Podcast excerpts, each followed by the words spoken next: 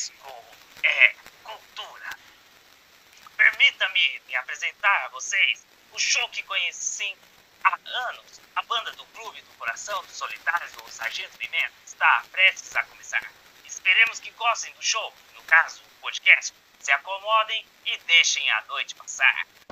Fala, seus carnudos! Aqui quem fala é a Caveira e está começando mais um Boto Disco aí, o podcast gravado de forma altamente duvidosa por nossos contribuintes podcasters, como César Tribist. Oi, aqui, presente. Lucas Gargione. Saudações! Sarmi Murad. E o nosso convidado imensurável é o nosso indie frequentador de shows do da Cassiano Ricardo, Alan Portes, do Pixel Tutorial. Fala galerinha, famoso indie hip retrô brasileiro. Muito bom estar tá aqui, gente. Nem gosto, adoro. Aliás, não se esqueçam de ativar o sininho, assim vocês podem receber as notificações dos próximos episódios. Vamos falar hoje sobre esse disco maravilhoso, clássico do psicodelismo londrino, o Sgt. Pepper's Lonely Hearts Club Band dos Beatles. É com você, Sam Murad.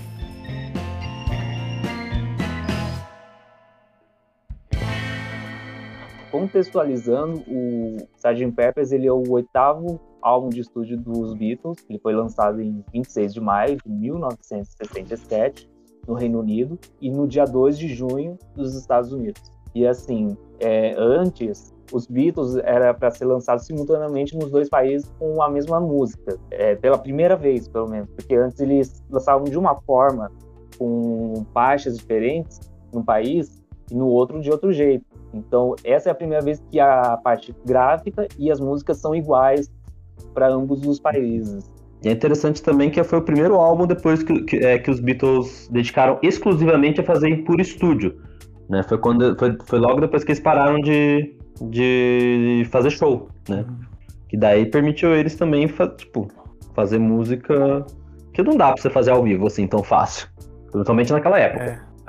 A história vai que chegou num ponto na carreira dos Beatles, pouco antes deles começarem a trabalhar nesse uhum. álbum, que quando eles iam fazer show ao vivo, eles não conseguiam se ouvir por causa da gritaria dos fãs. E aí mas aí um dia eles foram fazer show no Japão, que o pessoal geralmente é mais comportado para assistir show, os caras vão ver a pessoa cantar mesmo, não fazer muita baderna. E aí eles conseguiram se ouvir e falaram: Caraca, a gente tá muito. E aí, a partir disso, eles falaram: Não, nosso próximo álbum vai ser exclusivamente uhum. em estúdio, pra estúdio, que não, realmente não poderia ter sido feito de outra forma. É, porque eu, pelo que eu entendi, é, o Rubber Soul e o, Revolver, eles ainda faziam shows, só que eles não não, tocando, não tocavam tecnicamente essas as músicas que tinham nesses álbuns, ou eram mínimas músicas, por exemplo, No Man do Rubber Soul era tocado, mas as outras eram uma dificuldade muito grande, porque tinha uma complexidade maior e umas harmonias de voz muito mais complexas, então era muito difícil deles fazerem. É, nesse momento eles tinham decidido depois de uma, um desastre na Filipinas, onde eles foram escorraçados depois de tocar em um templo sagrado, a gente está precisando de umas férias e ensaiar mais. Se até os Beatles pararam, imagina a gente. E se eu não me engano, até essa necessidade, né, essa questão do retorno, de não ter, meio que foi que acabou mudando a acelerou o desenvolvimento de técnicas de, de, de palco para justamente para que os artistas conseguissem se ouvir em shows grandes, né? Porque antigamente não era tão comum assim, né? Os Beatles eles estouraram, mas aí depois, né? Outras bandas também conseguiram. Isso é, teve a necessidade de, de tipo da indústria da, da, indústria da música, tipo trabalhar essa questão do retorno, de, de como criar estratégias para que os, que os músicos conseguissem se ouvir nesses shows. Eu acho que esse Desculpa te cortar, eu acho que esse é um exemplo bem legal de como também eles foram disruptivos em muitos aspectos, né? O próprio Sgt. Peppers, ele é um álbum disruptivo tecnicamente falando, né? A gente vê a gravação dele num contexto muito mais limitado, né, de né? gravação, e, e, eles trouxeram toda uma inovação dentro disso que torna o álbum ainda mais incrível, né? A forma como eles produzem, como eles gravam, como eles pegam multicanais, né, para poder é, é, desenvolver todos os instrumentos, todas as técnicas de gravação. Acho que isso também demonstra muito do, do porquê esse álbum acaba sendo muito importante, né? Ou se eu te contar que na verdade nem. Imagina o trampo, canal, né? É, que na verdade foi gravado em quatro canais, só que eles gravavam. Eles gravavam uma coisa, deixavam tudo compensado numa faixa, aí gravava mais outras coisas, compensava mais uma faixa, aí foi fazendo várias. Era muito mais precário, é um né? Eu fico imaginando se o Sgt. Pepper tivesse é. gravado hoje em dia. Ah, mas de certa forma, acho que até. Não sei se funcionaria, né? Tipo, hoje, assim, né? Tipo, ah, de certa forma, acho que é aquela coisa muito tipo de descobrir as possibilidades. Tipo, nossa, a gente tem isso aqui, como então... é que a gente então. dobra, como é que a gente faz, não sei o quê. Então, tipo, tem essa, esse, acho que essa, essa brincadeira aí, essa, essa, essa, como diz, esse tesão da, do vamos tentar, vamos fazer assim, vamos trabalhar dessa forma, vamos criar esse som assim. Às, às, vezes eu acho que a limitação é que permitiu, tipo, eles uhum. terem todas essas ideias. Se fosse algo assim, tipo, simples, ah, qualquer um pode fazer, não sei se eles teriam, tipo, ah, vamos usar. É, é, mas então, a gente fala quatro canais, é. mas era fita de quatro canais, tá bom? É. Abbey Road era o playground, é o parque. É, o nego se virava com o que tinha. Tanto que, com essa experimentação, na minha pesquisa que eu achei, ele dizia que eles acabaram criando algumas coisas, algumas práticas que se tornaram padrão na indústria, como por exemplo, essa explodiu meu cabeça quando eu vi. Uhum. Posicionar os microfones próximos aos instrumentos. Você, ué, nego já não fazia isso, como é que captava o som antes? Uh, na bateria, pelo que eu entendi antigamente, era só um microfone. E agora eles começam a colocar um no prato, no bumbo, até a própria bateria começou a ter mais microfonias diferentes para pegar outro.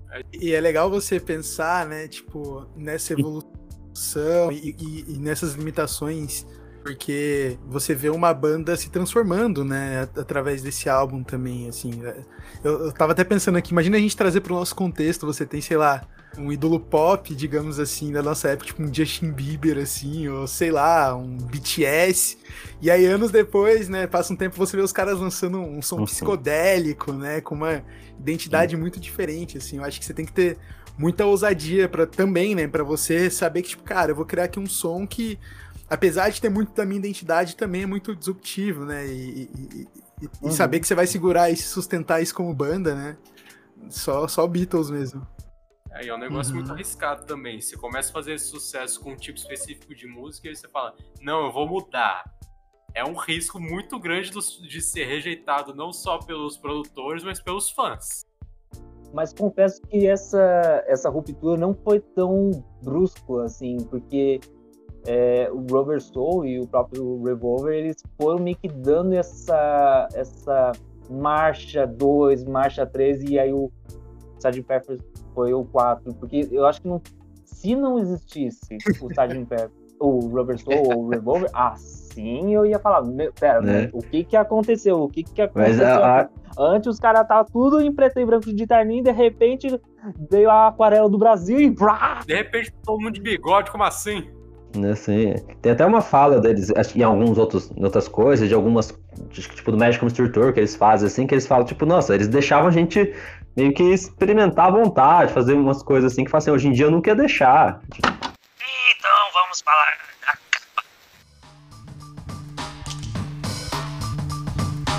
Que capa impressionante. Compara essa capa com o, o, o quanto o Samir gosta de falar do Rubber Soul, do Revolver.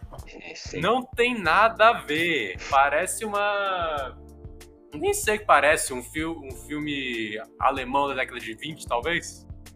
Eu começa com a estética dos próprios Beatles, que é o que chama a atenção primeiramente. Eles estão com umas fardas, mas cada farda é de uma cor diferente. E nem farda moderna, é, é farda da era eduardiana. É, e eles usam um conceito de pop art com colagem, assim, que é, que é muito interessante, né? E, e e eu, eu tenho, por exemplo, o vinil de, de, de aniversário, né, de 50 anos desse álbum. Dentro do vinil ele traz um pouquinho da história da, da capa e, e, e ele enumera cada pessoa, Sim. né, cada personalidade que tá lá. Então você tem desde Bob Dylan até Karl Marx, tudo reunido, uhum. né? Os Beatles ali presente, cada membro também. Diana Doors e um monte de gente que, você, que marca também uma, uma, época, né? É, é legal você Ah, ver a história desse olhar artístico, né? E, e visual, assim. E Jesus. Pelo me- pelo menos no que eu tenho, fala que até o Hitler tava no. Tinha, tinha o, o- o- o- É, pelo menos no que eu tenho, ele fala. Eu não consigo achar, mas ele fala assim que, tipo, tem uma outra foto, né, da- mais distante, o deles montando. É, daí os- tem o. é o- que eles queriam assim, botar tipo, Hitler dá pra ver e o, Jesus o Hitler também capa. nos, Eles falam, não, não, não. Aí os produtores, nos bastidores, mas eles não resolveram não pôr na capa. É, em compensação, ter, ser... E vendo cada rosto da, da capa é meio que...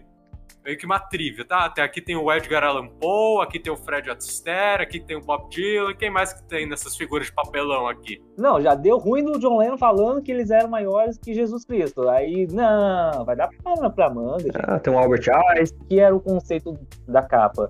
Era trazer todos os figuras que eles tivessem algum tipo de influência, ou que eles gostassem, ou que eles achem- achassem relevante para a história. E aí, meio que eles estariam juntos com eles. Aí até coloca os próprios Beatles da fase yeah, yeah, yeah deles. Sim, tanto que tem uma brinca... brincadeira que a gente ainda vai falar mais pra frente, que é como se aquela banda fictícia estivesse abrindo o show dos Beatles. Porque na verdade, se você pensar bem, eles, os Beatles não seriam os Beatles ali, seriam A gente ainda vai discutir isso, mas ainda assim é uma capa impressionante, tanto que a, a capa em si, ela ganhou um Grammy. Mas ela, eu não lembro, talvez você tenha informação, ou é porque minha pesquisa dele tá lá longe. Mas ela foi muito cara. Muito cara. Não, eu, tenho os, eu tenho os valores aqui. Na Ah, então época, na época mais ou menos, a maioria das capas de álbuns custava umas 50 libras, mais ou menos. Essa aí custou umas 3 mil. Meu Deus, muita coisa. Uau! Fazer um cálculo.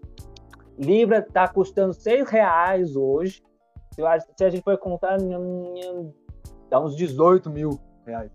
Imagina, uma capa. Não esquece da inflação de 50 anos. Imagina se fosse. Mas, mas não só isso, porque por, não, mas não só pela capa, pela imagem que essa capa é revolucionária, mas também por outro detalhe. Ela- esse foi o primeiro LP com capa dupla. Exato. As letras das músicas eram impressas na contracapa. Isso foi a primeira vez que aconteceu num disco de rock. O, o, Alan disse que ele tem a versão dele em vinil, eu tenho a minha versão em CD de, do remaster de 2009. E ele também vem com, com as letrinhas, com. Não, tem o. Inclusive, você tem até o. Você ganha vem, vem, vem até o bigode do Sargento Pimenta pra você poder né, se divertir. O meu é dos anos. Dois, a minha é a edição dos anos 2000. Tem o CD da edição dos anos 2000. Tem a parte da, do encarte da, que, que, antes, que antes vinha no, no papelão, né? Do bigode, da- das braçadeiras. Só eu fiquei ouvindo. Oi? Só eu fiquei ouvindo as músicas no YouTube pra me preparar. Acrílico. Não, eu ouvi, eu ouvi, mas eu tenho lá guardadinho, porque eu tenho quase a coleção toda. É, eu já fui pra uma linha mais de vinil, né? E é legal na vinil por causa do Samir, né? Eu lembro até hoje, um- uns anos atrás, explodiu minha cabeça. Eu falei, cara, eu preciso. Nossa, esse vinil, de 50 anos aí é caríssimo, né? Voltamos à programação, né? Porque caiu aqui e voltamos. Isso aí. É, eu- já conheci esse álbum, né? E comprei ele através do vinil. É, eu, eu conheci esse disco tarde, assim, quando ele tava fazendo 50 anos, né? E, e- nessa época eu acho que eu tava me adentrando mais nesse mundo de ouvir discos inteiros, assim.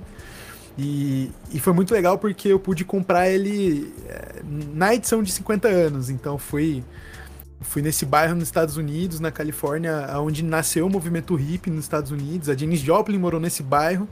E lá tem uma, uma loja muito tradicional de vinil, que é a Moeba Music. Então eu entrei lá, cara, aquela fileira gigante de discos, assim. Eu fiquei maluco a hora que eu vi, né? Tipo, tenho ótimas lembranças. E uma das minhas aquisições lá foi foi realmente o, o Sgt. Peppers, assim, e foi muito legal, porque eu comecei a, a colecionar por causa do Samir. Né? Eu tava na casa dele, ele sentei no sofá, ele colocou Dark Side of the Moon pra tocar e ali minha cabeça explodiu. Foi quando eu comecei a querer colecionar.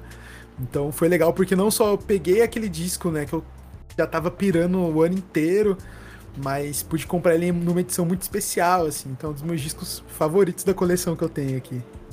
Maneiro. Você, você- qual, qual você diria que é o tamanho da sua coleção de vinis aí?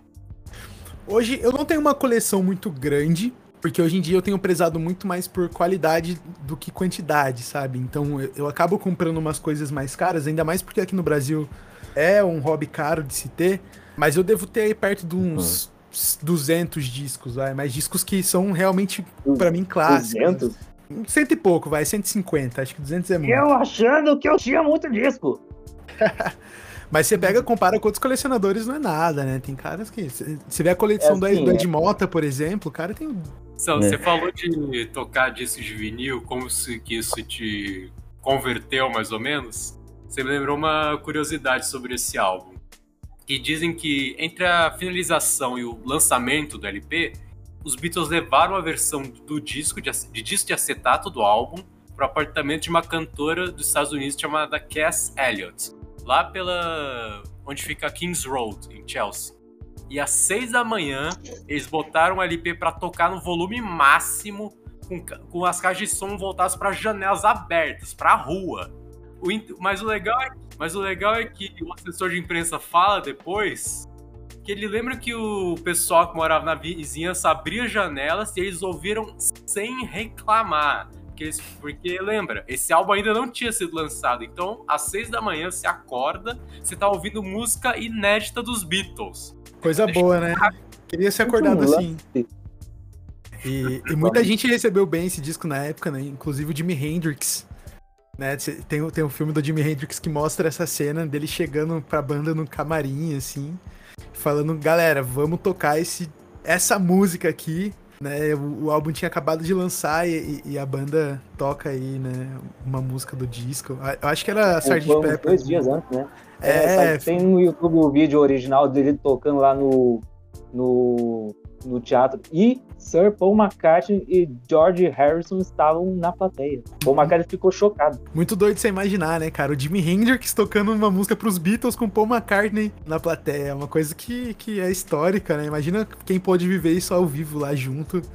Realmente deve ter sido um, um momento muito especial de ver, assim, né? Um momento pra música muito especial também. O Paul McCartney disse que foi uma das memórias mais marcantes da vida dele. Foi ver, tipo, ele tocar assim, que ficou, caramba, mas a gente mal lançou e ele tá tocando. É interessante você pensar nessas histórias de músicos se tietando, né? Os Beatles encontram o Jimi Hendrix. Caraca, o Jimi Hendrix. Caraca, os Beatles, velho, como assim?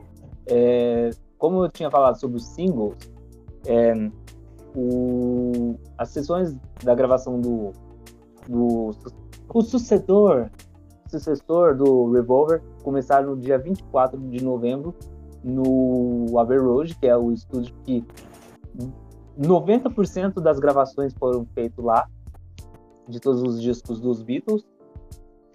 E foram lançadas duas canções que eram muito ligadas à infância de Sir Paul McCartney e John Lennon, que seria Strawberry Fields Forever e Penny Lane. Que é uma coisa muito engraçada, é que é um ponto meio fora da cor, mas porque foi depois juntando alguns singles e outras coisas mais.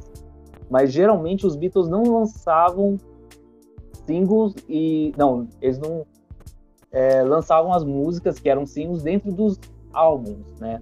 Mas futuramente ele entraria no Magical Mystery Tour. Mas, cara, eu, eu lembro de uma história do falando que o George, George Martin, que é o produtor dos Beatles, falando que o maior erro foi não ter colocado essas duas músicas do, no Sgt. Peppers. Eu, eu, fac- eu facilmente tiraria duas do álbum e ficaria perfeito o álbum.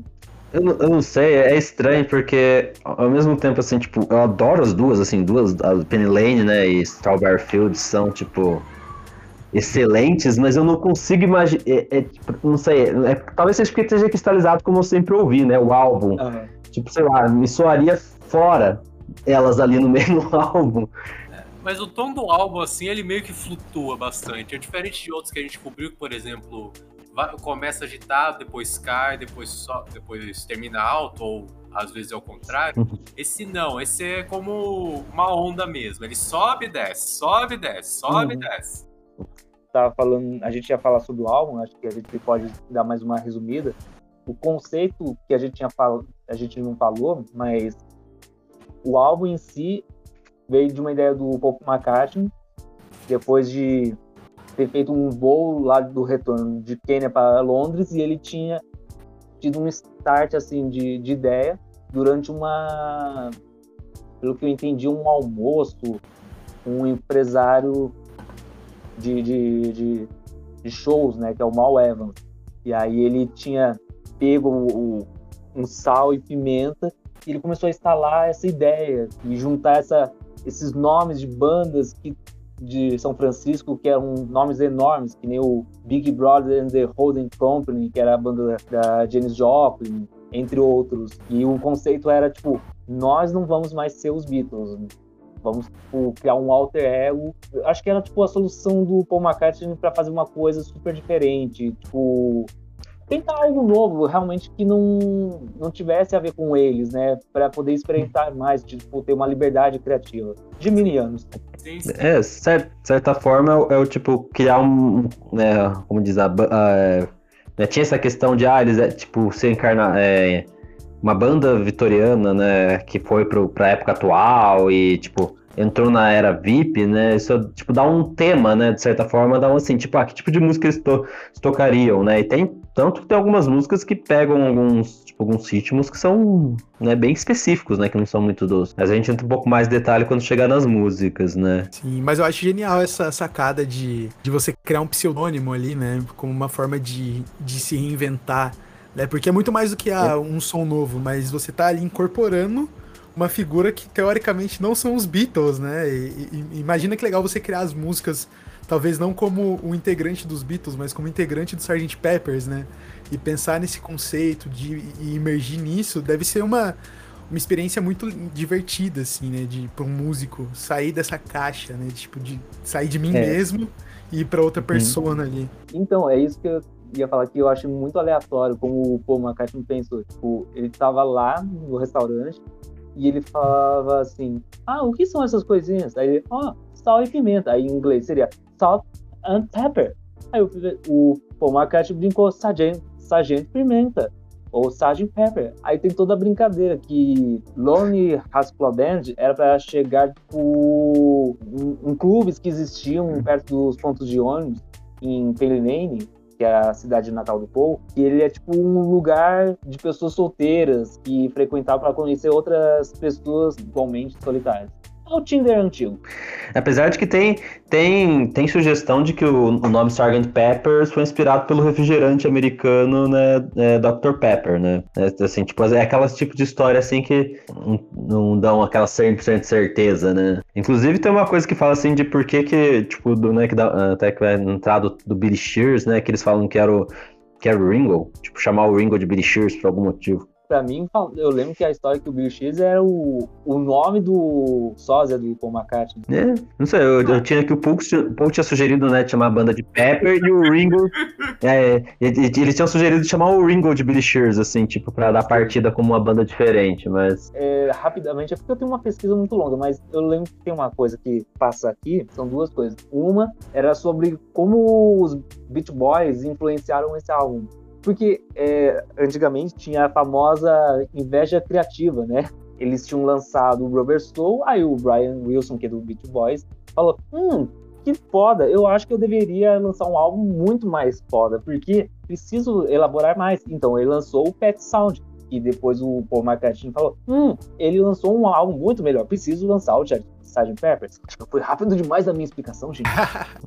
não, não, basicamente foi. Mas não entendi. Um não, não, é que foi eu vou, eu vou falar mais devagar e vou cortar o resto. Não, a gente entendeu, mas assim, é a primeira vez que eu ouço dessa rivalidade dos Beatles com os Beach Boys. Ó, oh, eu não acho que é uma rivalidade. Eu acho que é mais uma influência. Do... E a influência do, vamos dizer, do Rubber Soul em escrever coisas mais elaboradas, pelo menos pra, pela parte do John Lennon, foi por causa do Bob Dylan. Se for o John Lennon por causa das letras, o som foi por causa do Brian Wilson do Beach Boys pro Paul McCartney. Né? É, era muito comum, né? Isso durante toda a, a época dos Beatles, né? Mas acho, acho, que isso gera com muitas questões. Eles seriam muito influenciados pelo que eles estavam ouvindo também, né? Eles escutavam muita coisa dos caras e.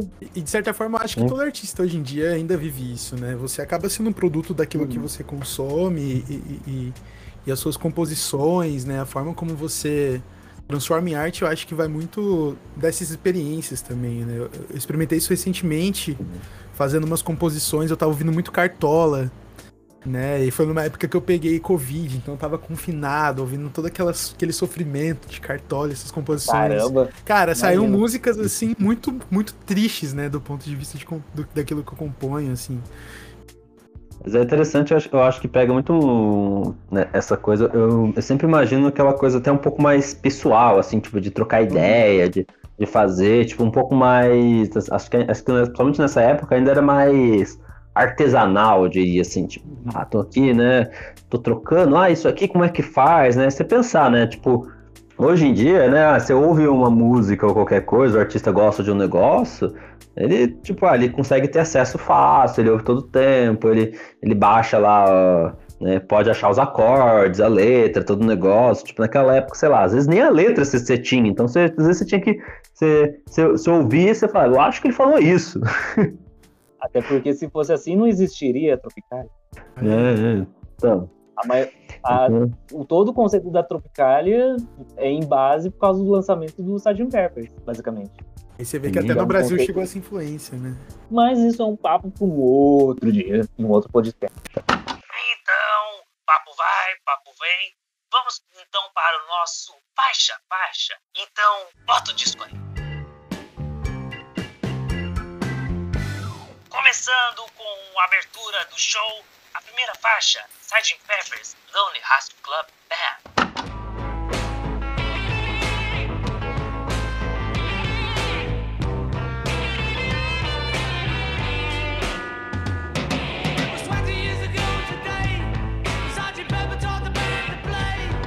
Essa primeira faixa que fina- apresenta essa banda fictícia. E é engraçado se vocês, se vocês verem o videoclipe dessa música, que é o vídeo mostrando meio que a criação da capa, com flores Uhum. crescendo, os bonecos se mexendo, tem sons de plateia rindo ao fundo. É, é como... E a música em si é, é bem interessante apresentando essa banda fictícia. Começa com sons de plateia como se fosse uma apresentação ao vivo mesmo. Eu acho que, que é uma das minhas partes favoritas do começo do álbum, né? Principalmente essa transição pro, pra segunda música, assim. Né? E Uhum. você apresentar uma banda, eu acho que é muito, muito legal, assim. Parece que você... eu- quando eu ouço, eu me sinto como se eu estivesse chegando num, num teatro, assim, e sentando, sabe? Pra poder ouvir aquela, aquele espetáculo, assim. Então é muito... É, é- é é literalmente uma música de introdução, né? É, é realmente uma música de introdução. Acho que, que você sente isso, né? A famosa fa... Cassiano Ricardo. Ah, saudade. Saudades, né? A gente tem que. Um, É. dia, um dia a gente volta lá. Uh, a gente volta, a gente volta. É, isso eu acho que é, é essa mesma vibe dela, assim, que tipo, parece aque- até aquele, né, como, como diz, né, o, o- como diz o chefe do palco lá, né, It was 20 years ago today, Sgt. Pepper told the band, tipo assim, começa contando a história, né, tipo, deixa eu introduzir pra vocês aqui o ato, não sei o que, mas assim, tipo, uma pegada forte, assim, é- é- eu acho essa música, assim, eu, adoro a pegada dela, assim, né, tipo, é, tipo, pá, né, ela ela chama, tipo assim, tipo, venham cá ver o álbum, venham ouvir a Sgt. Pepper's Lonely Hearts Club Band. um foco para as guitarras que elas são muito mais distorcidas, porque até então eles não tinham músicas. Acho que foi nesse ano até que eles começam a produzir os pedais de, de fãs, talvez, não, não tenho certeza, mas cara, é muito mais gritante. Você pega os outros álbuns, as guitarras são até que mais de boa, tem um- uma faixa ou outra que são mais é, distorcidas, tipo o Taxman, tem uma outra que eu não vou lembrar agora, do Revolver. É, eu acho que instrumentos de sopro também aí é um, é um destaque, né? De de chegar preenchendo. E, e o refrão também é muito legal, né? da- de- deles fazendo uma, uma voz, né? Mais de uma voz ali cantando. We are Sgt. Pepper's Lonely Hearts Club Band. Então é, é- é legal, né? Você vê que a banda tá realmente se apresentando ali, né? E é um universo que vai crescendo, né? Isso que é o legal, assim. É uma, é uma- uma Uhum. música que ela, É. ela cresce, depois ela dá uma enxugada mais no final pra apresentar o tal do Billy X aí. Então é muito, muito É. bacana. Não, eu ia dizer que ela é o que Eu, eu, eu, imagino muito isso quando vem a imagem que me vem e fala de. me- que, que vem vai ser forçada mais pra frente no álbum, né? Mas eu não sei, eu, eu, eu- imagino um circo. Eu, Eu imagino, tipo, né, entrada de um, um espetáculo de circo, assim, né? Tipo. É, é muito legal essa pegada de, de como se fosse um álbum de uma apresentação ao vivo de outra banda, mas eu gostaria que isso tivesse sido um pouco mais explorado no decorrer do álbum. Aqui isso aparece um pouco mais nas duas primeiras músicas, a transição de uma para outra. Depois tem ele se despedindo no final. Esse conceito meio que eles tivessem tipo, uma apresentação como se fosse um circo, é isso? Esse. Não só isso, mas como se fosse outra banda completamente diferente, Hum. porque Hum, o único nome que a Hum. gente conhece é o Billy Shears. É, tem até o, essa, a ideia, né, de que o Sgt. Pepper seria um álbum conceitual, né, que teria essa, essa, essa ligação, mas os próprios Beatles falaram assim que, que né, tem a ideia que ficou no Sgt. Peppers, né, em uma ou outra coisa, mas no geral, né, eles só meio que procuraram em fazer a ligação da sonoridade de uma música para outra, mas a ligação de tema em si não, não tem, em, não é no álbum inteiro. Né? Então ele nem. Tem gente que nem, nem fala assim, nem, nem, nem é um álbum conceitual em si. E até mesmo a transição entre uma música e outra, tipo, eu adoro como isso acontece entre a primeira e a Essa, segunda essa faixa. guitarra, né, que termina fazendo um Sim. riff é Uhum. maravilhoso, assim. Sim, exatamente. Porém, isso não acontece o tempo todo também. É só entre algumas músicas selecionadas. Uhum. Eu chamaria de álbum semi-conceitual. 50%. É, pode ser. E eu gosto muito da dinâmica dessa transição da primeira música pra, pra segunda, né? Que é a, a Little Help from My Friends. Que você tem uma, uma música mais crescente, de repente a, a forma como a bateria vem, né? Ela, ela é- eu acho que ela é muito mais compassada, assim, mas de um jeito muito legal, assim. Eu, eu acho que a, a segunda música é a minha fa- favorita, né? Tanto pela letra, pelo jeito que ela. que Qual? a, a, a Little Help from My Friends é. é, é da- eu acho que é a minha música favorita. Pelo conceito e pela forma como ela chega até seu ouvido, né? Você vem de uma apresentação de banda, de repente um, um- um riff de guitarra ali ma- mais enxugado, né? Uns instrumentos um pouco mais enxugados, e de repente você já começa com uma música super gostosa de ouvir, assim. Eu, eu gosto muito, assim, né? Da letra, da música em si. Eu acho que, que seria a minha favorita aí. Eu ia dar, eu ia falar duas curiosidades que o som do fundo da gritaria, que é depois que ele grita sobre o Shear, é uma gravação dos próprios Beatles num show no Hollywood Bowl em 1965. E uma outra curiosidade é, mesmo que essa é uma, uma música mais medley, que ela é muito, ela é, ela é colada dá continuidade à segunda, mas o álbum em si, os Beatles tiraram aquele miolinho que separa cada música uma da outra para dar essa conexão contínua na- nas faixas. E isso é um marco, porque isso não acontecia em outros álbuns, não só deles, mas de outras pessoas. Indo para a segunda faixa, ajudinha dos meus amiguinhos. A little help from my friends. What would you think if I sang out a tune?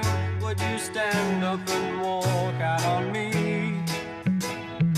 Lend me your ears and I'll sing you a song, and I'll try not to sing of.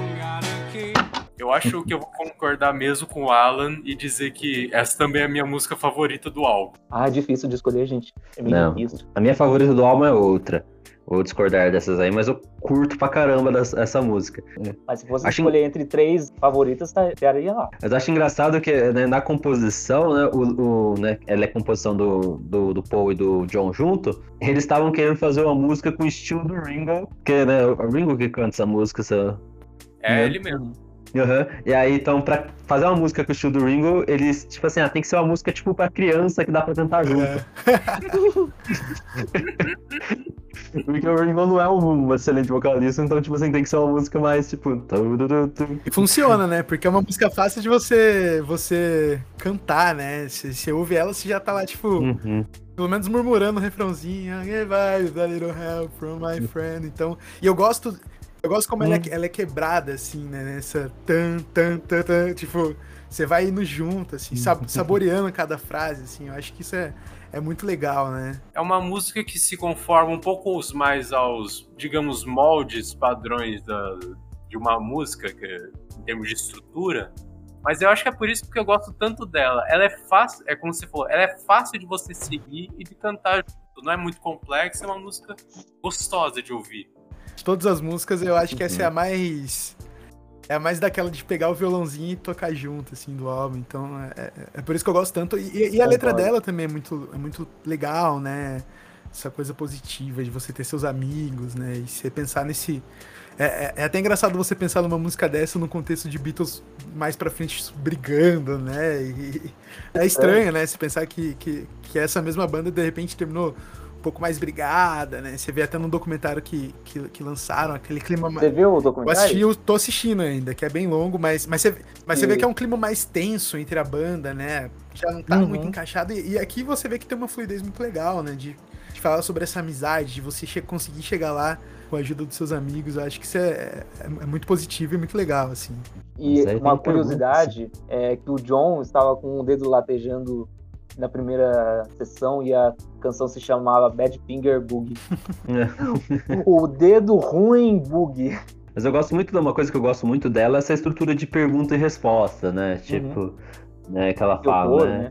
Sim, e ela, ela é isso, né? Ela é bem isso, tipo assim, é, do, you- é, do you need anybody?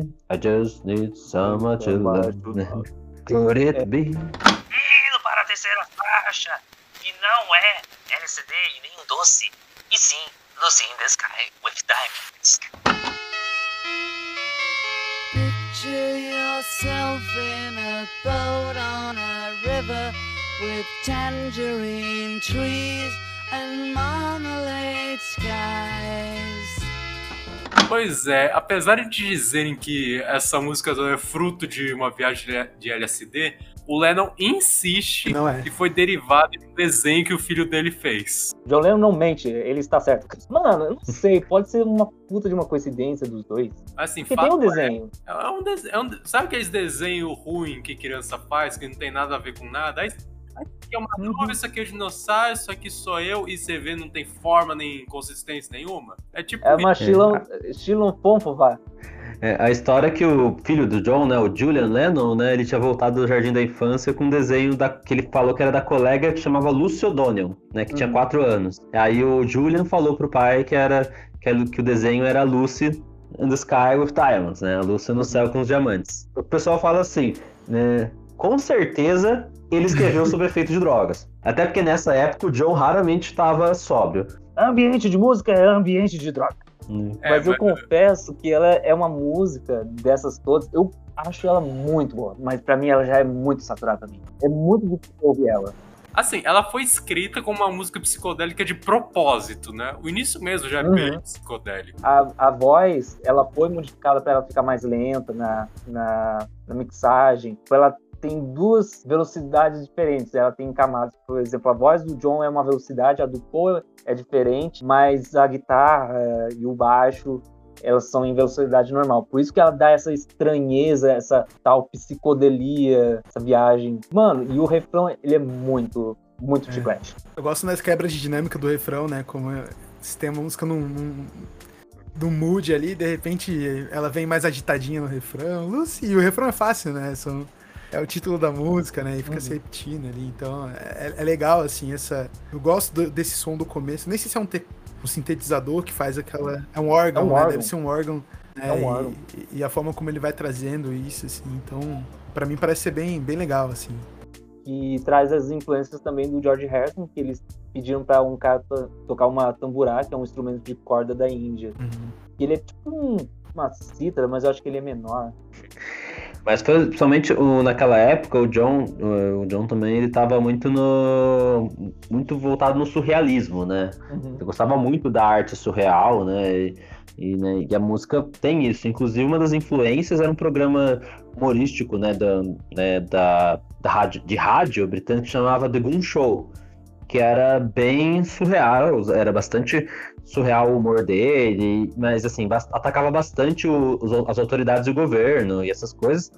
E alguns termos das da, da música que ele fala vem de inspirado em diálogos desse show, como ele fala, parece que era, eles falavam plasticine ties, né, que apareceu como no na música como plasticine porters with looking glass ties, mas que é a influência direta desse The Goon Show aí que o John era amigo, inclusive do, do, do, do Milligan, que era um dos caras que fazer esse, esse, esse show de rádio. Indo para a quarta baixa, está ficando melhor. Getting better. It's getting better all the time. I used to get mad at my school. I can't complain. The teachers that taught me weren't cool. I can't complain. Getting better. Meu é top 3 que parece legal a primeira vez que você ouve, mas você para para analisar a letra e você fica chocado. Aham, eu achei que era só eu que tinha percebido, mas pode falar. Não, não, assim, você ouve ela primeiro, tá ficando melhor, tá ficando melhor, as coisas estão ficando melhores. Ah, legal, tá, me estão ficando melhores com o quê? Então, né? A escola era um saco, eu batia na minha esposa, mas as coisas estão ficando melhor. É porque essa parte do eu, eu sou cruel com, com a minha mulher é a parte escrita pelo John, que é uma coisa que ele meio que tá admitindo, porque ele até tem a música lá do. É o Norwaywood, né? Que ele fala que tem um lance meio machista, que ele até fala que ele odeia a música depois, ele não gosta mais dessa música. O John tentando se retratar, mas não, não deu muito certo.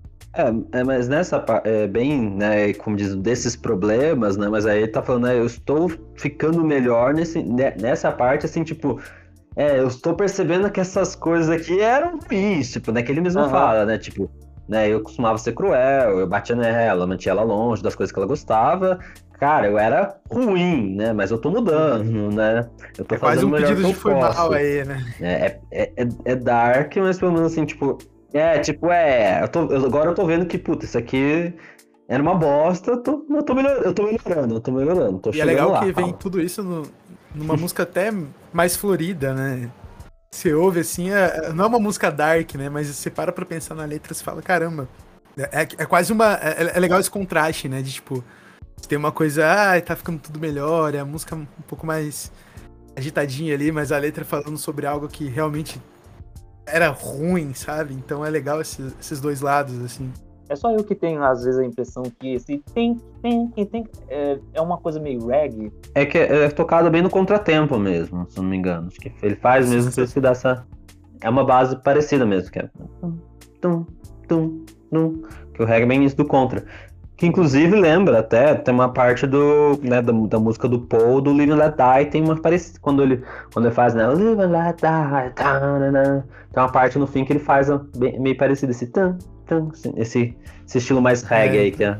Ah, segundo o Paul, ele tinha sido entre- entrevistado pelo Hunter Davis e disse que se referia à melhora do tempo com a chegada da primavera. Então, né, velho? Tá ficando melhor. Porque, porque você não bate mais a esposa? Não, a primavera tá chegando, olha aí que maravilhas. Não, isso aí é o John, aí é culpa do John. Mas era bem assim, tipo, pô, era outra coisa mais, mais romântica, tipo assim, ah, a primavera tá chegando, tá ficando melhor, né, o John, mas tá ficando melhor mesmo. Não, faz tempo que eu não bato na minha esposa. Porra, John! John, é, o John é aquele cara que torna toda a conversa, tipo, down, assim, meio, Uhum. tipo, pesada, sabe? Ele, Tipo, ele solta uma que não devia, ele solta a pérola. É tipo, Não, mas ele- tô brincando. Ele gosta de falar essas coisas que ele não devia, hein? É, mas o John sempre teve essas tendências agressivas, né? Ele fala. E, e é legal que questões, né? você, você tem todo esse contexto da música e a faixa que vem depois é Fixing a Hole, né? Não, não sei se foi proposital, Uhum. mas, mas tem essa. Dá pra fazer essa, essa conexão. Eu tenho uma Uhum. curiosidade sobre essa do Fix and Roll, mas eu vou falar daqui a pouco. Eu Pode ir? Eu Podemos passar aqui a pra última- Fix and Hold? Quinta faixa é Consertando um Buraco. É, tradução literal, fixing a hole. I'm fixing a hole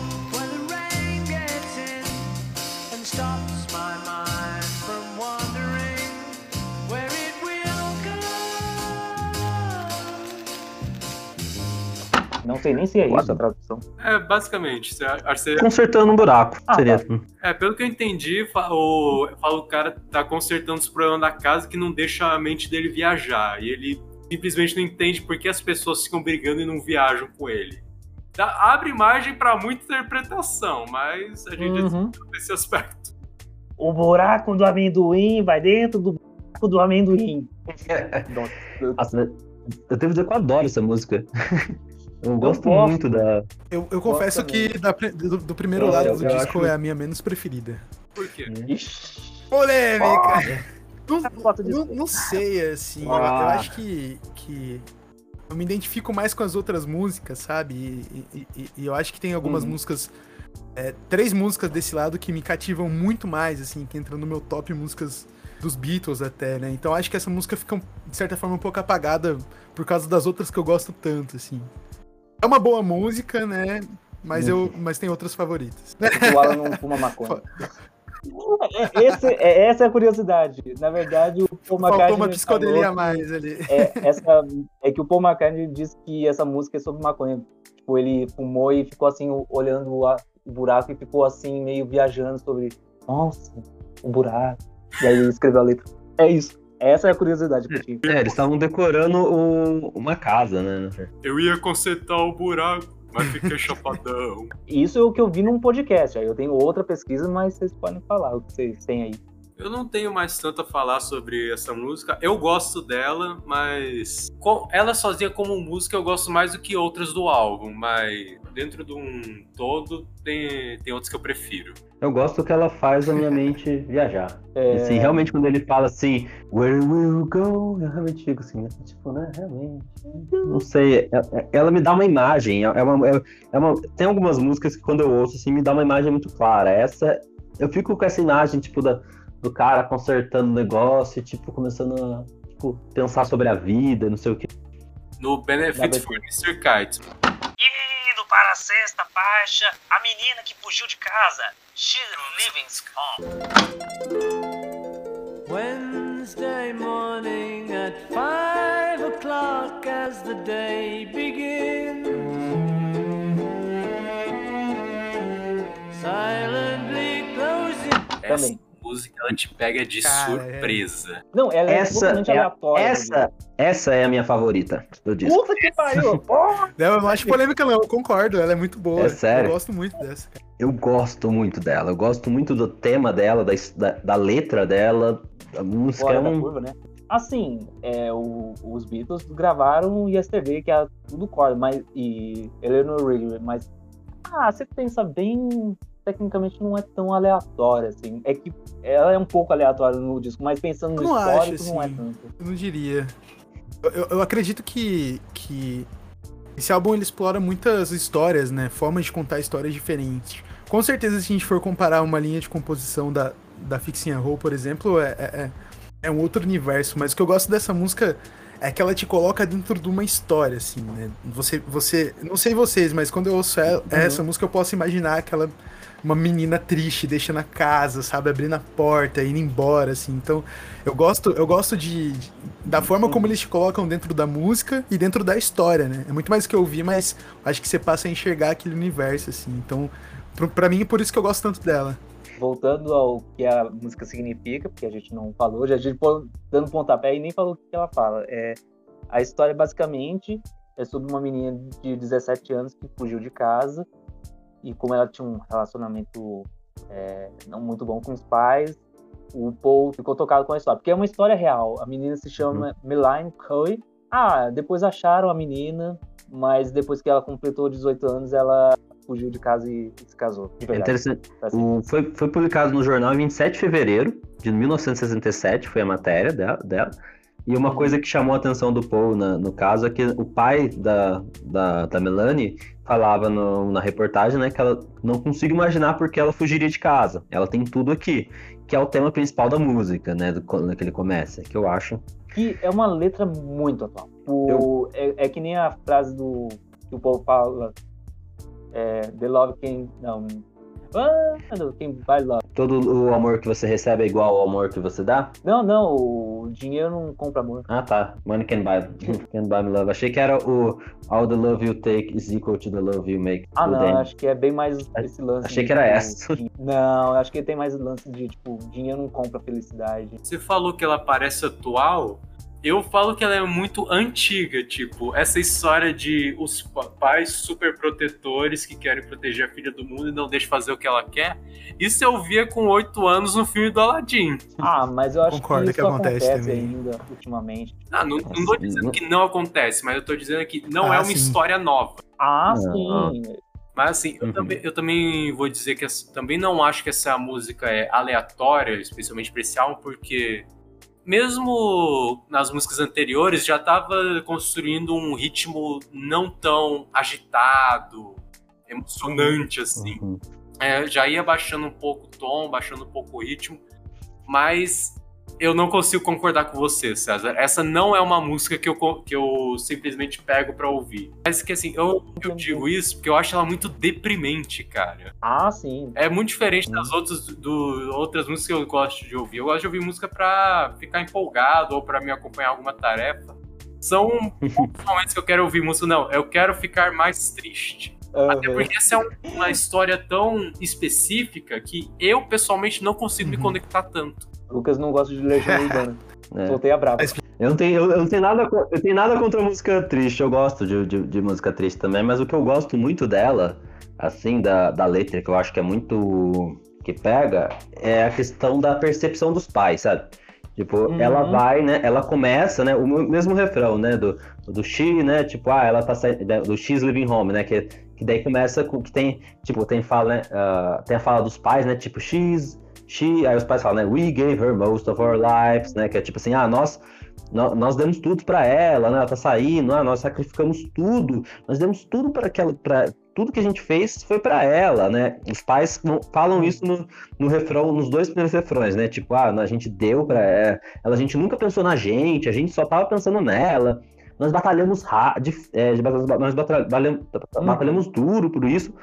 E a música né, vai seguindo, e pra, essa, pra realização dos pais perceber que, tipo, puta, mano, a- é mentira. Tipo, é, a gente fala que a gente fez tudo, mas na verdade, tipo, a gente não, não percebeu que, tipo, a gente tava não, não tava olhando pra ela, né? A gente criou, é, pelo menos, eu penso muito dessa questão que é uma coisa que acontece muito dos pais, de criar uma, uma ilusão do filho, né? Tipo, ah, eu quero que meu filho seja isso, seja isso, não sei o quê, e, de certa forma tenta impor, né, o que, ele- o, o que foi, e não percebe às vezes que o, que o filho é outro indivíduo, que quer outras coisas. Que, tipo assim, que, que, assim, que é, é o que eles querem, não é o que, que ela quer, né? Que é o que acabou levando ela a fugir de casa. E perceber que, tipo, opa, né? A, a gente fez errado, a gente não sabia, né? A gente achou que tava, tava certo, mas, mas de certa forma a gente negou pra ela aquilo que ela precisava. Sétima página, a mais resistência psicodélica, circo medo de palhaço. Bem for the benefit, benefit, Mr. For the benefit of Mr. Kite, there will be a show tonight on trampoline. The Hendersons will all be there. Late of Pablo Frank is there. What a scene! Pelo benefício de Mr. Kite.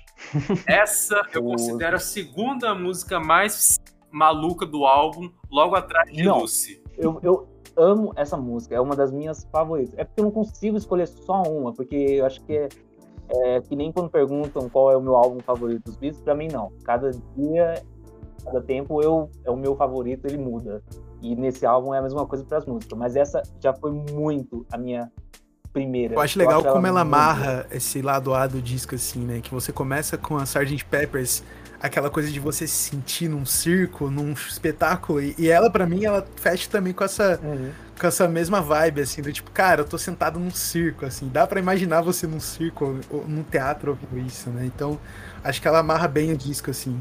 Não, exatamente, pra mim ela centraliza ali a ideia, tipo, do, do- de um show de circo ali, pra, tipo assim, de, um- de um, de- desse Uhum. show. Ela é, cen- centraliza aqui, pá, agora é circo mesmo. A, a- a batida dela é, é totalmente circense, assim, não tem... hum, Esse órgão É, e, e a bateria Uhum. fica. tss, tá, e as essa- gaitas. tá, vai indo, né? Essa bateria, É muito É- circense, tá. né? nossa, Muito bom. Vou dizer que essa música me assusta um pouco, porque por, por conta das mui- muitas, como eu posso dizer, influências que eu acabei tendo eh, pela vida, quando eu fico ouvindo música de circo por muito tempo, já para mim já vai pra uma vibe de terror. Não, não julgo. Eu, eu, eu vi o podcast do, do Podcalha, que vai ser um dos convidados do próximo episódio, e eles falam a mesma coisa, que tipo, fica até um pouco creepy. É que eu gosto tanto dela que eu acho que eu meio que deixei esse, esse tipo de visão de lado, mas se você. Mas assim, a música em si ela é um pouco estranha porque não só ela vai traz vários instrumentos diferentes com muitas variações, ela também tem um tom mais sério que contrasta com um pouco com a letra, eu acredito, que implica Uhum. um show fantástico. Ah, vai, vai ter o Mr. Kite que vai fazer muitas piruetas e tal, e claro que o cavalo toca valsa, isso tudo. É uma salada de fruta, né? Exatamente, exatamente. Mas eu acho que essa música reflete melhor um aspecto específico dos Beatles, que é como eles conseguem achar inspiração em qualquer lugar, basicamente. É, começa com um desenho do filho do John Lennon, se é que isso é verdade. Depois vai pra no- notícias que eles viram nos jornais. E aí Uhum. vai pra essa que eles se inspiraram em um pôster de uma apresentação circense de décadas atrás. 1840? Exatamente. Aí, Vitória. então, ele- é eu acho impressionante como os Beatles conseguem pegar a influência de tantos lugares e transformar tudo em música, cara. Por isso que é, esse álbum é tão diverso e por isso que a discografia dos Beatles consegue ser tão diversa. É, só aprofundando, essa, esse cartaz era uma estava emoldurado, impresso em 19 1843, na era vitoriana, anunciando o Pablo Plunkett Circus Royal, que era um o John viu esse post, além ele comprou esse post e ele se inspirou basicamente em tudo que estava escrito nesse post. Então, tipo, não tem nada original, é tudo do post, basicamente. É interessante que o John, na época que, escre- que escreveu, ele achava, ele não gostei, tipo, é, aquelas músicas que ele fala, que o John era bem chato, né, às vezes com as coisas, ele falava assim, essa música é descartável, né, foi, ele fez, que ele tipo, disse que não deu trabalho pra ele, que ele fez no automático, tipo, ele viu um negócio, veio, e ele já foi compondo, falou, né, pra, pro repórter da Playboy em 1980, essa música é cosmicamente linda, a canção é pura, como uma pintura, a mais pura aquarela, né, que é a opinião dele Fazia mesmo sobre a própria música, sabe, é interessante isso. Ô, Sérgio, Sérgio, só faltou falar que a música se escreveu sozinha, né? Não, é, É. é praticamente quase. Tem gente que tem até uma coisa que até, até no texto que eu tenho que compara a, a criação dessa música a partir de um tipo de um cartaz, né? A criação da música inteira a partir de um cartaz, compara com o Marcel Duchamp na colocando o mictório na exposição na- de artes em 1917. Agora virando o disco, porque estamos falando de um vinil, vamos para o lado B. Agora, primeira faixa. Perdi as contas, gente. É oitava faixa. With You, Without You, do George Harrison.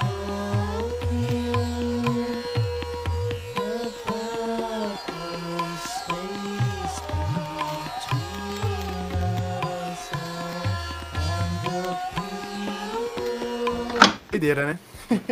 Olha, eu, eu falei da aleatoriedade, mas aí eu sempre queimo a língua, porque o George Harrison já estava trazendo coisas indianas, influências indianas. Então eu não sei se é tão aleatório. É porque ele, É gritante, nesse momento né? é gritante. Tipo, não- Uhum. é só coisas, Sim. instrumentos indianos. Então não Eu, sei. eu adoro a não percussão dessa não. música, assim, né? É- é- Ela, ela é uma música muito diferente, Também. né? Claramente uma música com todas as influências da Índia, né? Que, que eles trouxeram, mas a forma como eles trazem a percussão dela é legal, né? Não sei quais instrumentos são, mas é muito gostoso.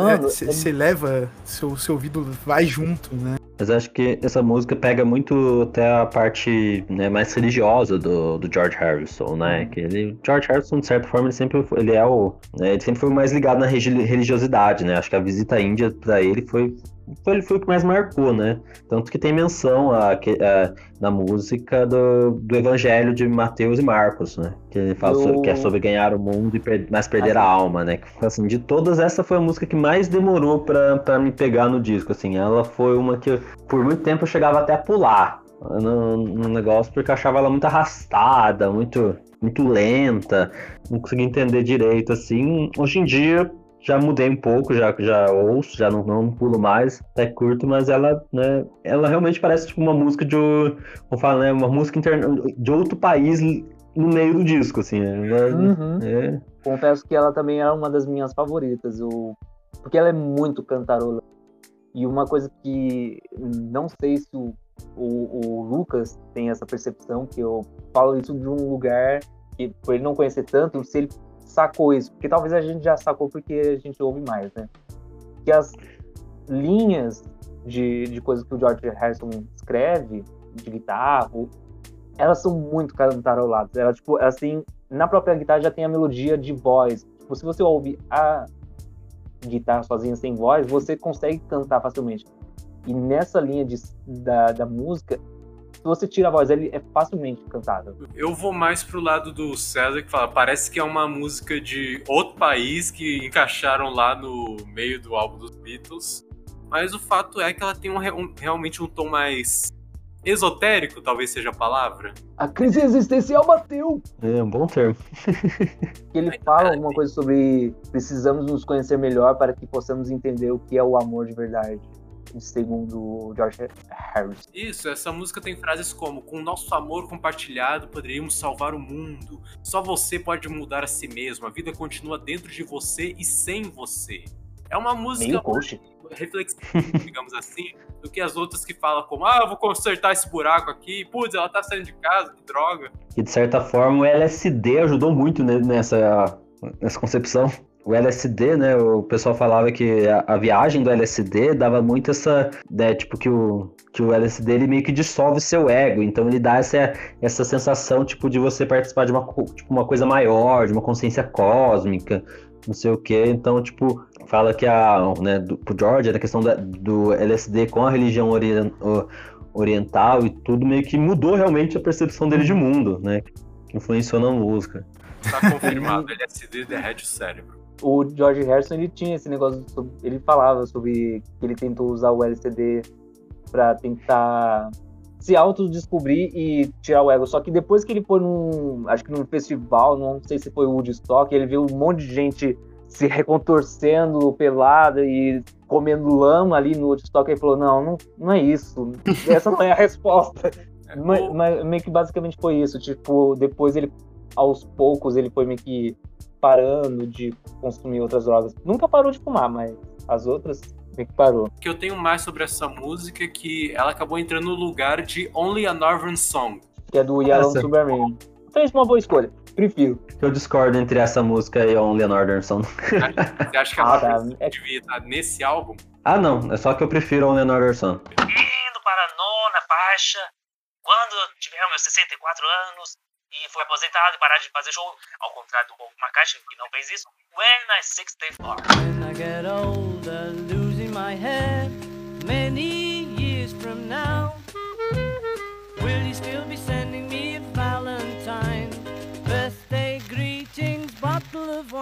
Essa é a minha segunda música mim também. favorita do álbum todo. Parece uma música que você pode botar como alarme de manhã pra acordar tranquilo. Eu gosto, eu, eu não sei se é um oboé, eu qua- não sei quais instrumentos que ele usa, se é um oboé, mas a, a forma como chega essa instrumentação, assim, é muito legal, né? E, e a, e a bateria vem nesse, nesse ritmo, assim. Então, é uma música que eu gosto muito. A letra também é muito legal, né? De quando eu ficar velho, o que, que nós vamos fazer, né? Essa, essa sensação do tipo, um dia eu vou me aposentar, vou estar num- na minha sei lá, na minha chácara, né, no meio do mato, assim. Então, eu, eu adoro essa música também. Acho que tá aí entre as minhas favoritas do álbum. É engraçado que ela foi escrita em 60, e- não, 55. Tinham acabado de fazer o Quarryman, que é a versão do Beatles antes um- algum álbum. É que era a banda do John Corman, né? O que eu tenho aqui sobre essa música é que tem clarinetes, especificamente tocados, abre aspas, é, especificamente tocados, abre aspas, de forma clássica. Fecha aspas. O que isso significa, Eu não também. sei, não entendo tanto de música assim. Você sabe, Sérgio? Ah, é, é porque eu tinha pesquisado, ele é tipo um vaudeville, que é tipo um, um ritmo dos anos 40. Destaque pro baixo, né? Que ele é bem marcado. Pam, pam, pam. Ele vai no, nota por nota, né? Você pode sentir as notas entrando na música, né?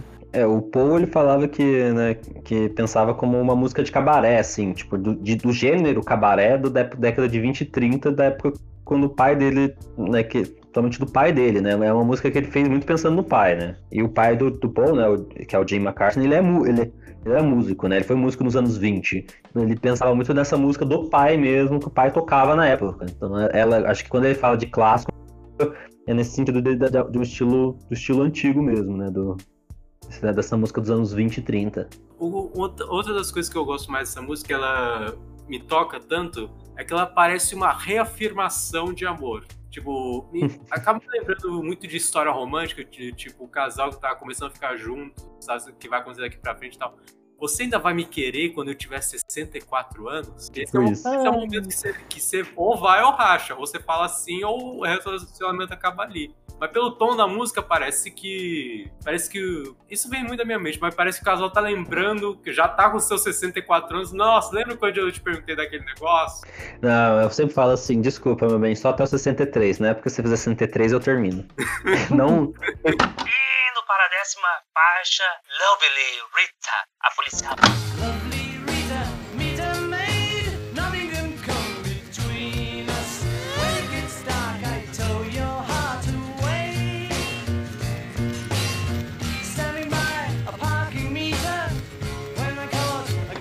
O Paul, o Paul dando uma de galã e paquerando a policial, né? Isso me parece muito nego passando cantado pra policial pra não tomar multa. Essa, é uma- essa é uma música que é, entra naquelas que eu, que eu pularia, assim, sabe? Não sei porquê. Eu, eu acho ela legal, mas também ne- ne- nesse lado do disco ela não entra entre as minhas favoritas. Mas, mas eu gosto como ela. Eu sei que tem, é, tem gente que ama, assim, mas, mas eu acho que essa é uma música. Eu não sei porquê, na cabeça seria a música que eu mais me imaginaria numa estrada americana, sabe? Andando, assim. Eu, eu- sinto um pouco dessa vibe. Não sei se. Se é muito fora, mas, mas é o que eu sinto quando eu ouço ela, assim. O que eu amo dessa música é o solo de piano, assim, eu adoro aquele solo de piano. Eu acho muito bonito, eu nem sei ref- refazer. é- ele- eu gosto muito do estilo do solo. E a história que tem, né, do... É uma das histórias, assim, que uma fiscal de trânsito falou que foi que, que ela que inspirou a música, que chamava Meta Davis. Ela disse que ela não foi seduzida, não, que o povo não estava seduzindo ela, não, mas disse que, que ela aplicou uma multa, né, por, por- por- de estacionamento irregular em 67, né? E o Paul É. perguntou sobre o nome dela, que era diferente, né? Esse nome Meta, né? Teve que multar, né? Que disse que o valor da multa era 10 shillings. Disse que colocou o papel no, no para-brisa e o Paul chegou e pegou o, pa- o E parece que teve um momento mais etéreo do, do refrão, talvez no final, antes dele fazer aquele do, do teclado, que ele. Parece que a maconha lá do Girl ele bateu finalmente aí na, na música. Eu, eu, eu acho legal como eles, eles deixam o instrumental rolar, né? Assim, essa é uma música que, que eles fazem Uhum. parte, é, fazem questão de deixar, né? E, e isso é legal, né? Eu acho que, que dá uma, uma dinâmica legal e dá pra você ver que tem uns trechos que ele vai fazendo até com a boca também, um tic, tic, tic, tic, você vai. tem- É uma mistura, né? Nem sei se é, não sei que, que instrumento é aquele, mas é legal, assim, ver é, é, essa exploração que eles fazem, assim. Indo para a décima primeira, onze. Good morning, good morning. Nothing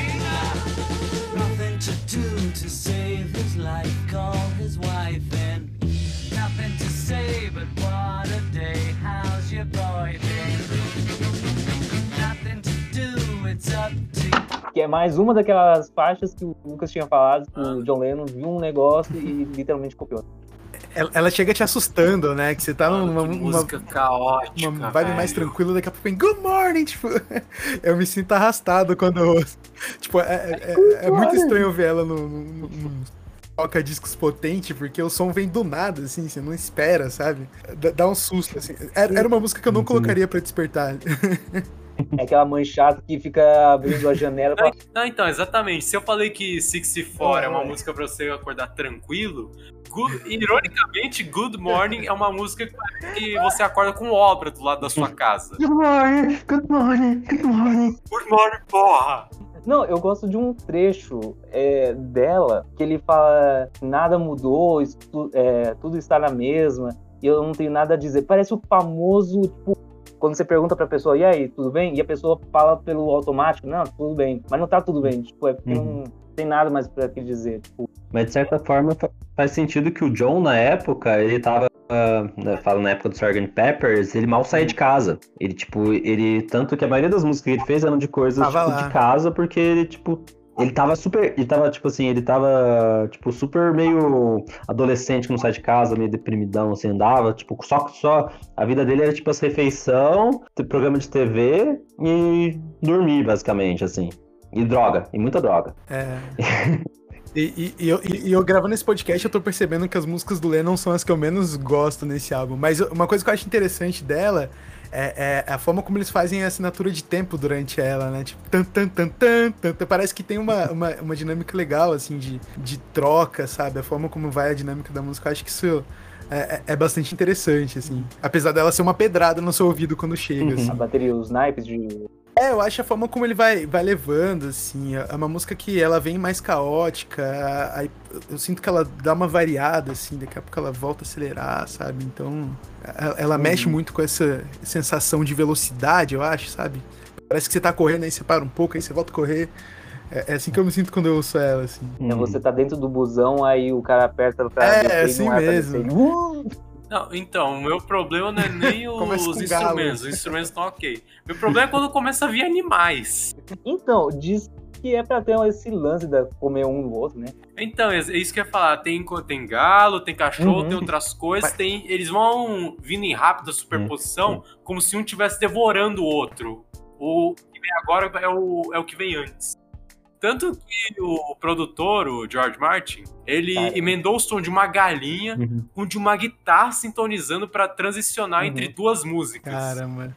Mas eu acho, eu acho a guitarra dessa música Uhum. muito forte, assim. Eu acho que é uma das. Mais, você mais consegue sentir aquela guitarra chegando, assim. Isso, isso é interessante.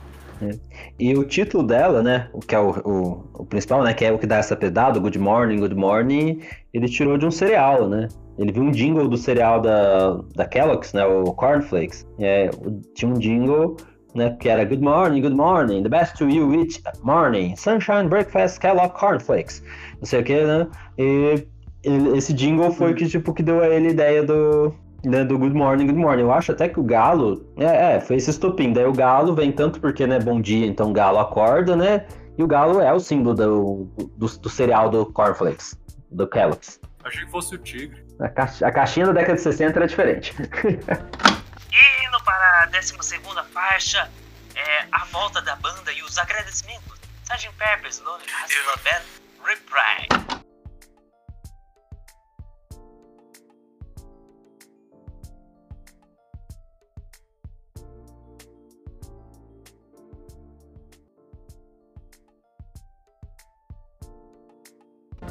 Então, depois de várias músicas, aí Cara. sim a banda volta pra se despedir.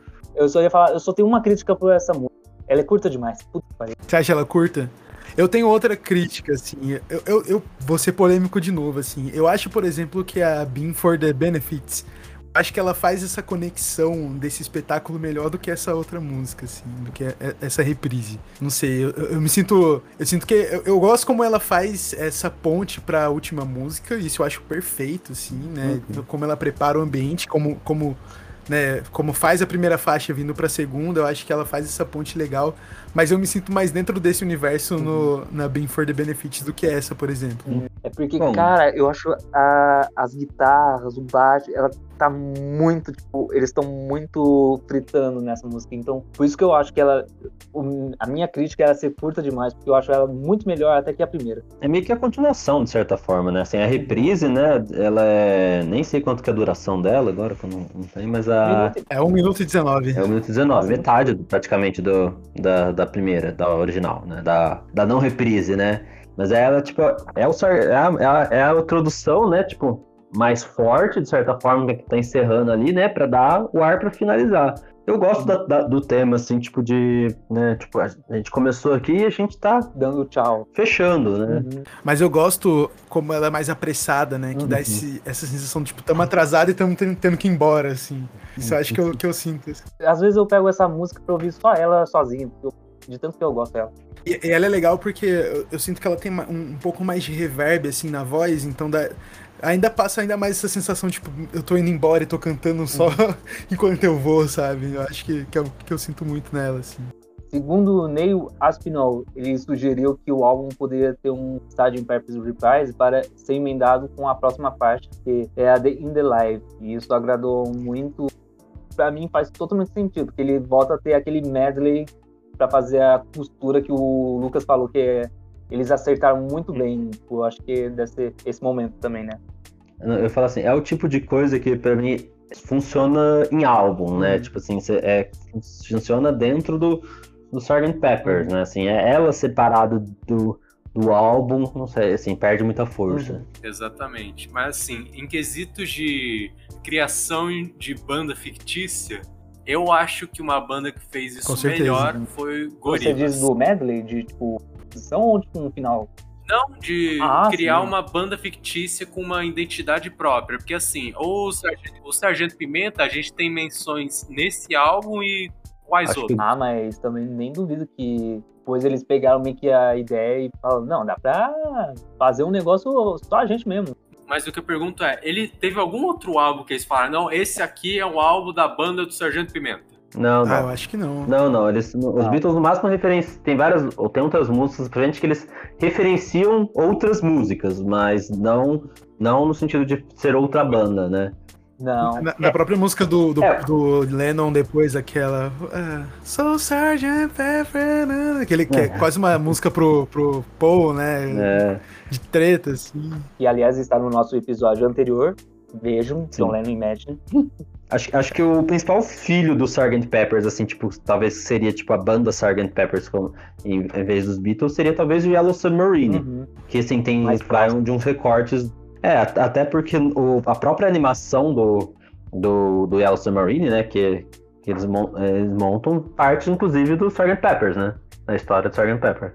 Sim, mas volta ao ponto que eu falei lá no início. O conceito é Uhum. interessante, mas a gente tem muito pouco dele pra trabalhar. Em compensação, Gorillaz, como eu falei, tem toda uma Entendi. história fictícia da banda, do universo fictício, tem livro fictício contando a história fictícia da banda fictícia, muito mais do que a gente tem com o Sgt. Pepper. A forma como eles constroem o universo, né? Mas eu acho que. Do próprio Gorillaz ou Gorillaz tem uma outra banda dentro do Gorillaz? Não, não, o Gorilas É. em si. Ah, tá, o Gorillaz em si. Pelo menos eu achei que o Gorillaz tinha um álbum que o Gorillaz falava que era outra banda. Não, o Gorillaz, cada álbum é tipo um filme em, em música. Aí eles vão conectando, criando todo um universo. Eu conheço muito pouco Mas do eu, de certa Gorillaz. forma. De certa forma, eu acho que isso torna um pouco interessante essa escassez de tipo.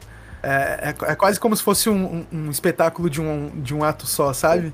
É uma vez só, uma apresentação só, não sei. Eu particularmente acho que torna mais interessante, assim. Eu não sinto essa falta de ter mais do universo. Acho que o Sgt. Peppers ele amarra muito bem, né? Eu acho que o começo, o fim e, e- e aquele fim pra mim parece ser o fim real, assim. É tipo, nunca mais vamos voltar, assim. Exato. Para o número melhor do mundo, 13. É, a Day in the Life. Um dia na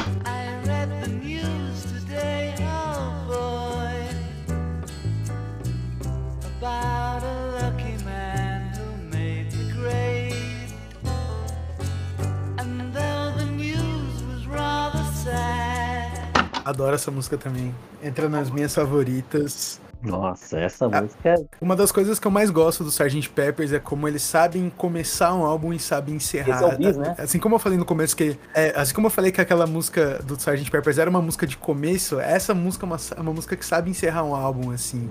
Principalmente é, é, quando eles quebram, né? E vai pro final com. Com baixo do Paul, fazendo aquele contraponto com o teclado. Nossa, pra mim, com o piano, né? Pra mim é, é maravilhoso essa música. E a forma como ela cresce, Uhum. daqui a pouco enxuga, assim, você sente numa montanha russa, assim, e, e tem uma cara muito legal de, de fim de música, né? Até a forma como ela, quando ela começa com, com um pouco mais desse fade, assim, você sente que eles estão. Tipo assim, se, se, a, se, a, se a reprise, né, que era a música anterior, anterior eram eles, tipo, saindo do palco, essa música pra mim é eles no busão, olhando a janela e pensando, tipo, uau, que espetáculo que a gente fez, entendeu? É, o- é o que eu imagino, assim, é a música pra você ouvir na janela de um ônibus, vendo a, a paisagem passar e indo embora de algum lugar, assim. Ele é o bis, né? É. Tipo, que eles agradeceram, foi e tal, e voltou e é o bis, é a última. Ah, Pra mim me parece muito o. Como eu falo assim, tipo, é, acabou o show, né? Tipo assim, acabou o show do, do Sargento Pimenta, né? Acabou esse universo. Agora a gente volta pra vida. É uma música de, de, de voltar à rotina, assim. Terminei, terminei ali algo que era muito espetacular, que era muito diferente, agora tô voltando pra, pra minha, pro meu eu, assim, né? E, e isso é muito legal, né? Eu acho que, que a forma como eles trazem isso, né? Eu, eu não poderia pensar numa música melhor pra encerrar esse álbum do que essa, assim. Eu acho que É interessante você falar desse, desse, vocês falarem desse conceito de voltar pro, pra rotina, voltar pro que a gente conhece, porque essa música específica, ela usa, ela tem músicos da Orquestra Filarmônica Real e da Orquestra Filarmônica de Londres. Estão O- voltando às raízes, estão voltando pro clássico. O videoclipe Aham. mostra, tipo, eles meio que gravando. É um clipe muito louco. Tem Mick Jagger. Cara, essa música só com pianinho no início já me dá um. Já cai lágrima em mim. Não sei porquê. É porque ela tem um, um lado, ela tem uma melancolia que eu não sei, parece final de filme. Aí de repente. Up, alone, e começa uma- um lado muito feliz, que é porque são duas músicas, né? São duas músicas costuradas, que é a primeira parte é do, do John, a do meio é do Paul, aí volta de novo pro John e tem essas transições das orquestras. Inclusive, essa foi a primeira vez que o, que o John juntou a música dele com a do Paul, assim, desse jeito. Tipo, Uhum. duas músicas separadas ele juntou. Ele já tinha misturado duas músicas dele, que ele não tinha terminado, e fazer uma só. Mas, tipo, uma dele com uma do Paul, assim, separadas, essa foi a primeira vez que ele tinha feito. mudar de ideia, eu não quero morar nessa música que o cara morre. Esquece o que eu falei. Então, assim, é bom que o clipe mesmo mostra que a gente- a- nós estávamos tendo um evento fantástico e agora voltamos à rotina. Que o, o clipe mostra os músicos com prótese de nariz, óculos escuros, Muito frio até. Eu pessoalmente achei que parecia, tinha momentos que parecia música de terror até. Mas aí o despertador toca e Uhum. a música volta ao normal. E meio que é isso, tipo, ah, assim, na minha interpretação, eu até coloquei aqui opinião, né? Eu coloco curiosidade e coloco opinião. Ele parece muito um sonho. Porque ele fala wake up, que ele fala acorda. Parece que ele tava tendo um pesadelo que ia ser um. Ele ia ser atropelado, que ele bateu o carro, mas ao mesmo tempo parece muito. Ele acha que é um sonho, mas não é um sonho. Tipo, aconteceu real. É muito viajado. Quando ele fala do filme, né, tipo, de que ele viu um filme, que não sei o quê, né, é uma referência ao filme Como Ganhei a Guerra, que o John, Uhum. é, que o John fez parte, né? Só que só ia estrear, tipo, estreou depois do álbum. Tava dando, dando um spoiler, assim. Mas eu acho legal essa segunda parte do Paul, porque é- ela realmente parece. é, Foi aquilo que vocês falaram, né, dele acordando dessa coisa maluca que foi o Sgt. Peppers, assim.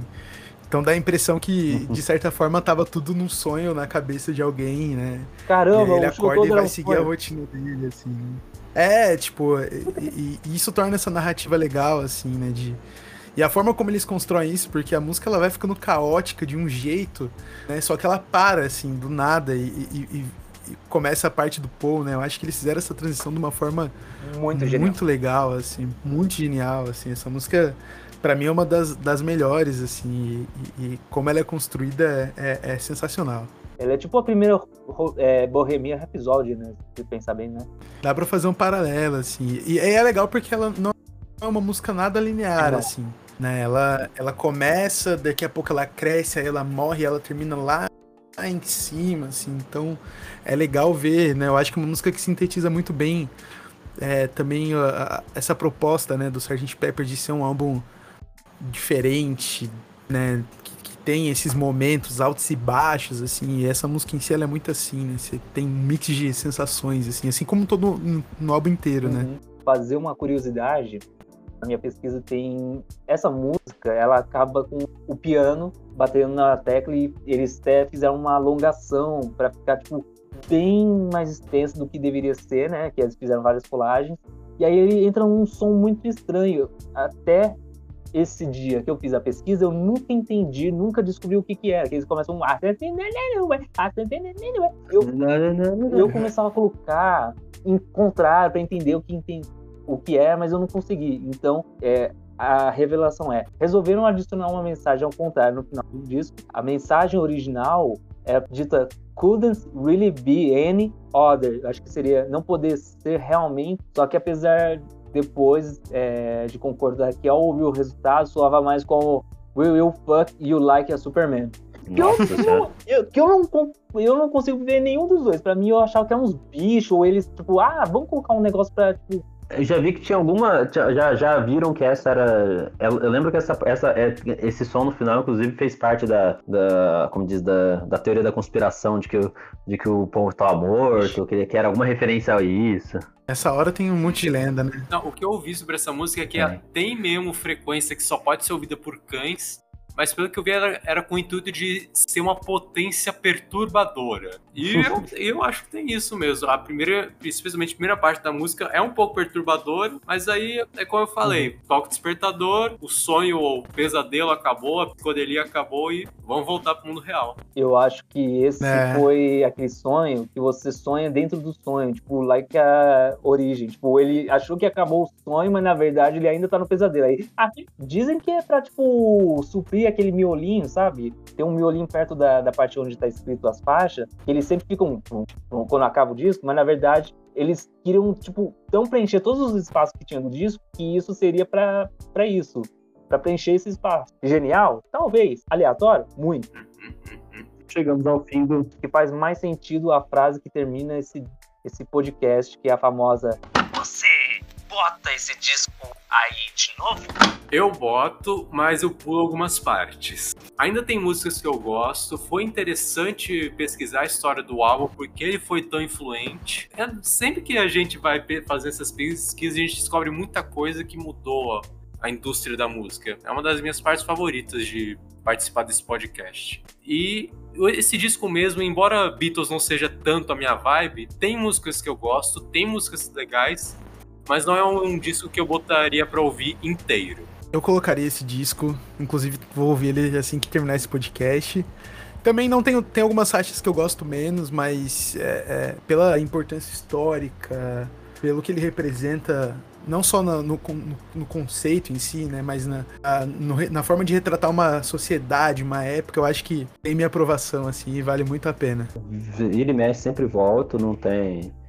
É, Desde que eu tenho, desde que eu comprei, há sei lá quantos. é, já vai fazer o quê? Deve- Devo ter comprado em 2000 e alguma coisa, 2002 talvez, 2001 que eu comprei esse CD. Sempre volto, né? Tem vezes que eu, que eu ouço mais, tem vezes que eu ouço pouco, mas sempre sei que alguma hora né, eu vou querer ouvir de novo, eu ouço, gosto de ouvir inteiro. Se eu tiver com um pouco de mais pressa, vai ter alguns pulos, mas eu gosto dele como um todo e foi um que eu, foi um, foi um, um- um álbum que quando eu ouvi, foi que eu falei assim, tipo, caralho, mano, então os Beatles podem fazer tudo isso?